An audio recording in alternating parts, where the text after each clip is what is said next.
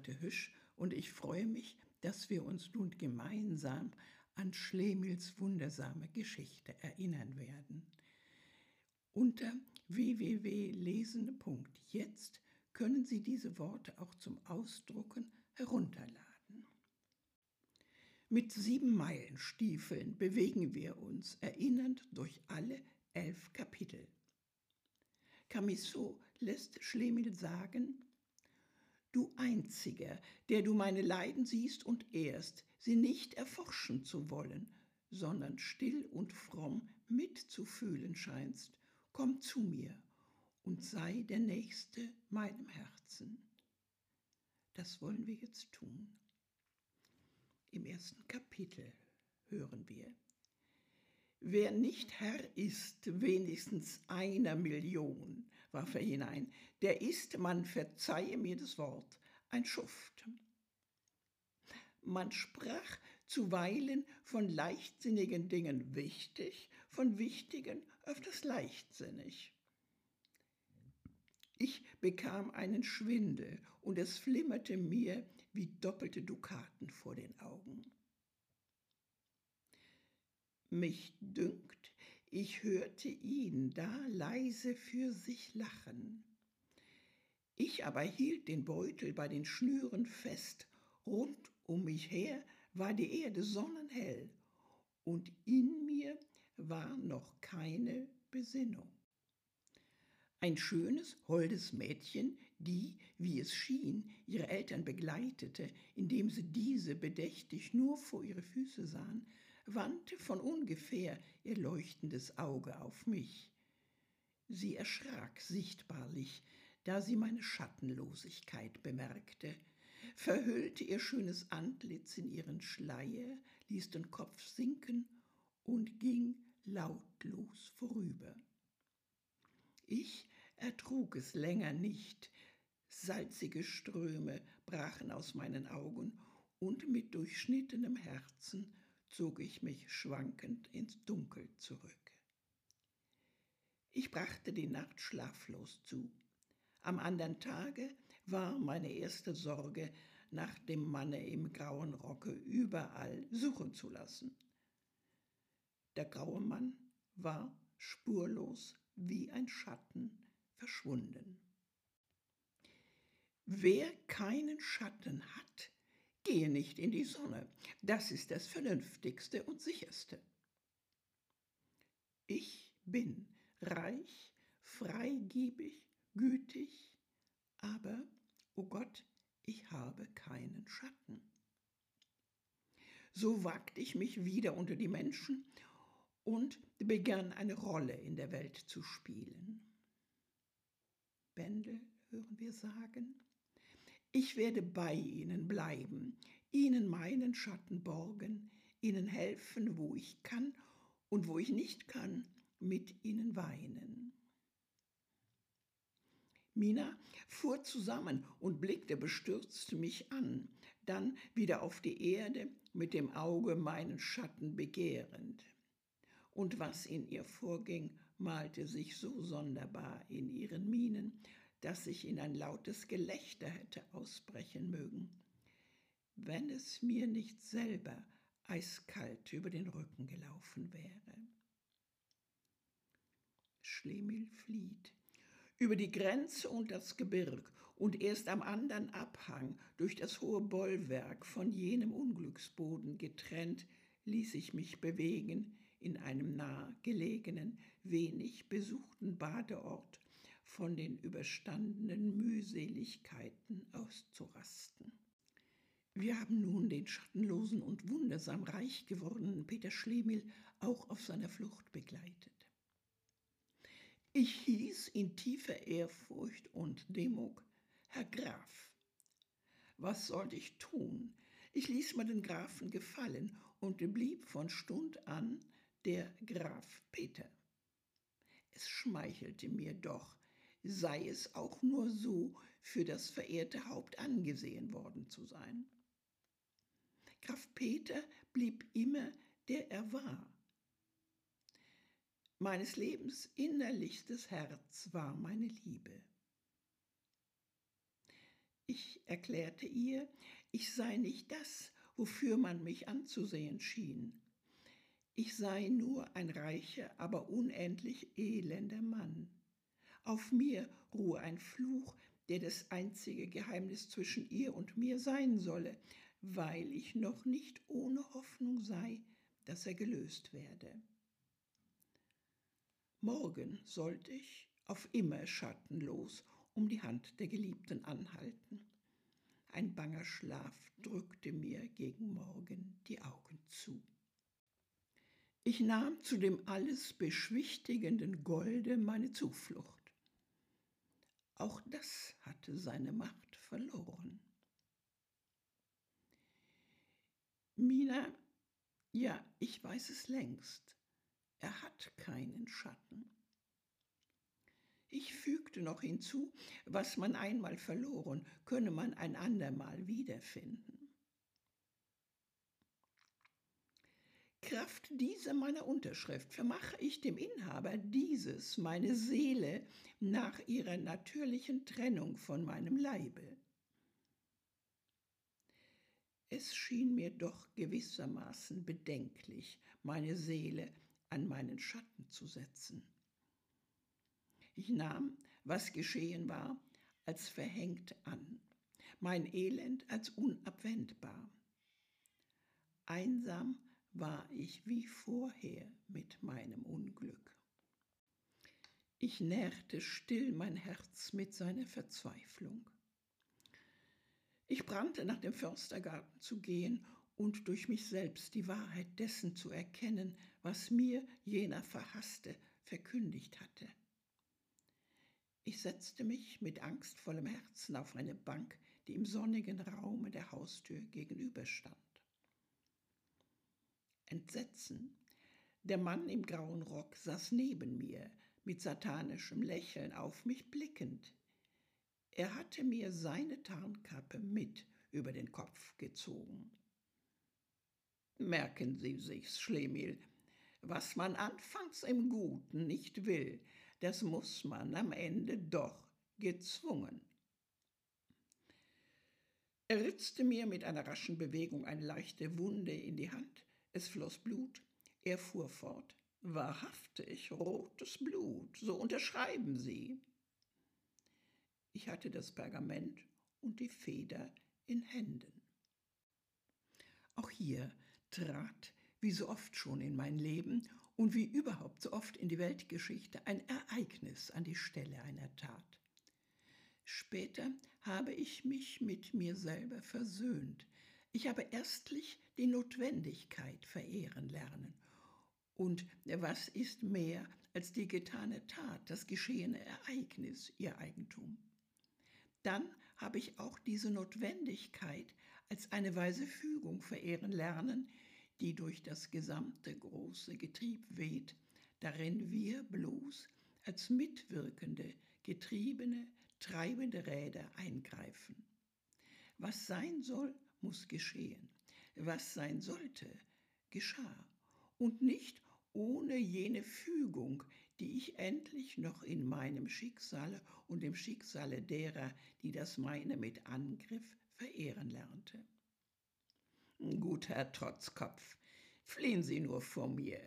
Wir sind doch unzertrennlich. Sie haben mein Gold und ich Ihren Schatten. Das lässt uns beiden keine Ruhe. Hat man je gehört, dass ein Schatten von seinem Herrn gelassen hätte? Ihre zieht mich Ihnen nach, bis Sie ihn wieder zu Gnaden annehmen und ich ihn los bin.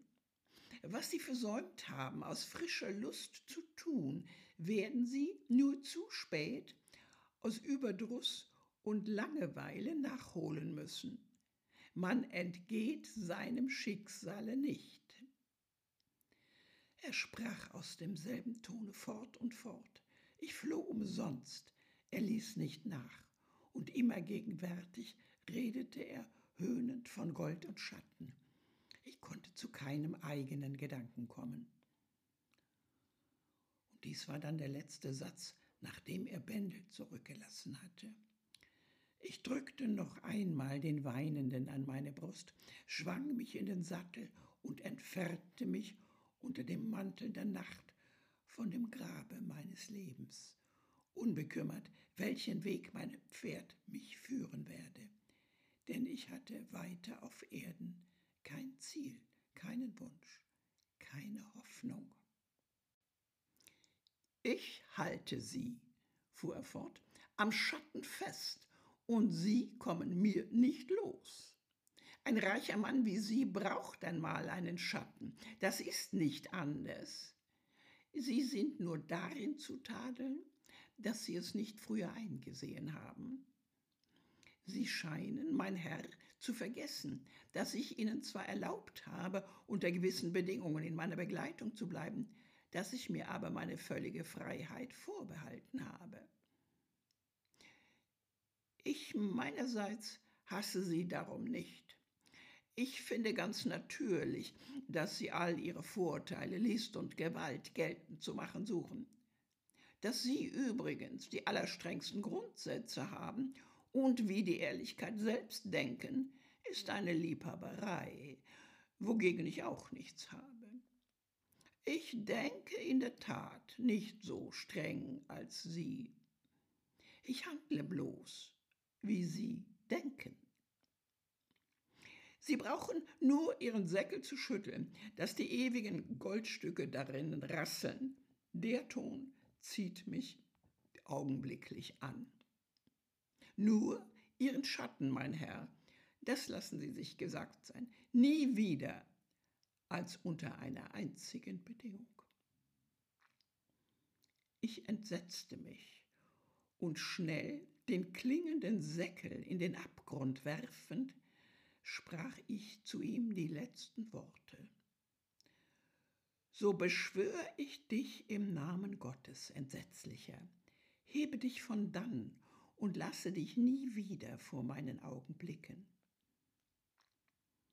Er erhub sich finster und verschwand sogleich hinter den Felsenmassen, die den wild bewachsenen Ort begrenzten. Ich saß da ohne Schatten und ohne Geld. Aber ein schweres Gewicht war von meiner Brust genommen. Ich war heiter. Ich legte mich in den Schatten der nächsten Bäume und schlief ruhig ein. Anmutige Bilder verwoben sich mir im luftigen Tanze zu einem gefälligen Traum. Mina, einen Blumenkranz in den Haaren, schwebte an mir vorüber und lächelte mich freundlich an. Auch der ehrliche Bändel war mit Blumen bekränzt und eilte mit freundlichem Gruße vorüber. Viele sah ich noch, und wie mich dünkt, auch dich, Camisot, im fernen Gewühl. Ein helles Licht schien. Es hatte aber keine einen Schatten. Und was seltsamer ist, es sah nicht übel aus. Ich sah mich an auf den neuen Charakter, den ich in der Welt bekleiden sollte. Mein Anzug war sehr bescheiden. Es sind mir während einer bösen langen Krankheit Haare, Nägel und Schatten ausgegangen. Seht, Vater, in meinem Alter die Haare, die ich wieder gekriegt habe, ganz weiß, die Nägel sehr kurz und der Schatten, der will noch nicht wieder wachsen. Davon abgesehen, dass meine jetzige Lage mir gebot, für meinen Lebensunterhalt selbst zu sorgen, hatte ich dieses wohl erkannt, dass mich allein angestrengte Arbeit gegen meine zerstörenden Gedanken schützen könnten. Ein paar regnichte Tage förderten mich leicht auf dem Weg, aber auf Kosten meiner Stiefel, deren Sohlen für den Grafen Peter und nicht für den Fußknecht berechnet worden waren. Ich musste ein paar neue Stiefel anschaffen. Ich war noch keine 200 Schritte gegangen, da bemerkte ich, dass ich aus dem Wege gekommen war. Ich trat nun an wie ein Rekrut, der geübt wird, und schritt langsam, gesetzt einher. Wunderbar veränderliche Länder, Fluren, Auen, Gebirge, Steppen, Sandwüsten entrollten sich vor meinem staunenden Blick. Es war kein Zweifel, ich hatte sieben Meilenstiefel an den Füßen. Klar stand plötzlich meine Zukunft vor meiner Seele. Ich kam noch in der Nacht in die Thebais zu meinem vorbestimmten Hause, das ich in den gestrigen Nachmittagsstunden berührt hatte. Ich hatte erfahren, wie unbequem es sei, seinen Schritt nicht anders verkürzen zu können, um nahe Gegenstände gemächlich zu untersuchen, als indem man die Stiefel auszieht. Ich ward bald mit allem versehen und ausgerüstet, und ich fing sogleich als privatisierender Gelehrter meine neue Lebensweise an. Für mangelndes Glück hatte ich als Surrogat die Nikotianer und für menschliche Teilnahme und Bande der Liebe eines treuen Pudels, der mir meine Höhle in der Thebais bewachte und wenn ich mit neuen Schätzen beladen zu ihm zurückkehrte, freudig an mich sprang und es mich doch menschlich empfinden ließ, dass ich nicht allein auf der Erde sei. Noch sollte mich ein Abenteuer unter die Menschen zurückführen. Der Ort, worin ich lag, hieß das Schlemilium, was täglich von Peter Schlemihl abgelesen wurde, war eine Ermahnung für denselben als den Urheber und Wohltäter dieser Stiftung zu beten. Der freundliche Mann, den ich an meinem Bette gesehen hatte, war Bendel. Die schöne Frau war Mina. Sie unterhielt sich einst am Bette Nummer 12 mit dem Herrn Bendel. Warum, edle Frau, wollen Sie sich so oft der bösen Luft, die hier herrscht, aussetzen? Sollte denn das Schicksal mit Ihnen so hart sein, dass Sie zu sterben begehrten? Nein, Herr Bendel, seit ich meinen langen Traum ausgeträumt habe und in mir selber erwacht bin, geht es mir wohl. Seitdem wünsche ich nicht mehr und fürchte nicht mehr den Tod. Seitdem denke ich heiter an Vergangenheit und Zukunft. Es ist uns doch wundersam ergangen. Wir haben viel Wohl und bitteres Weh unbedachtsam aus dem vollen Becher geschlürft. Nun ist er leer. Nun möchte einer meinen, das sei alles nur die Probe gewesen und mit kluger Einsicht gerüstet den wirklichen Anfang erwarten. Ein anderer ist nun der wirkliche Anfang, und man wünscht das ganze erste Gaukelspiel nicht zurück und ist dennoch im Ganzen froh, es, wie es war, gelebt zu haben. Und so, mein lieber Camisso, lebe ich noch heute. Nur meine Kraft geht dahin.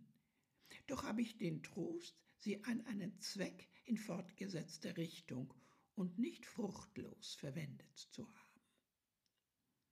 Und dich, mein lieber Camisso, habe ich zum Bewahrer meiner wundersamen Geschichte erkoren, auf dass sie vielleicht, wenn ich von der Erde verschwunden bin, manchen ihrer Bewohner zur nützlichen Lehre gereichen könne.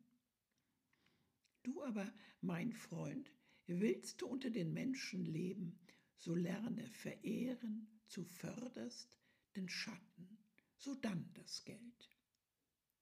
Willst du nur dir und deinem bessern Selbst leben, so brauchst du keinen Rat. Explizit.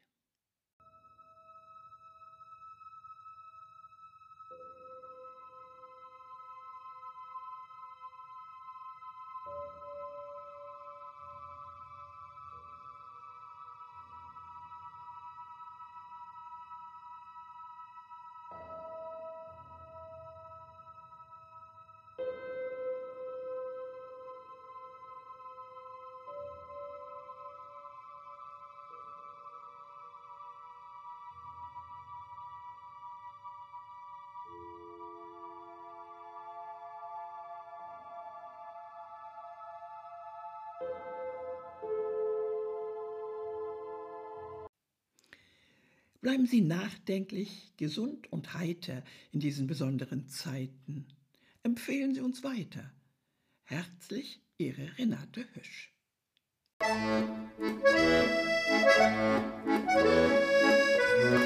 Musik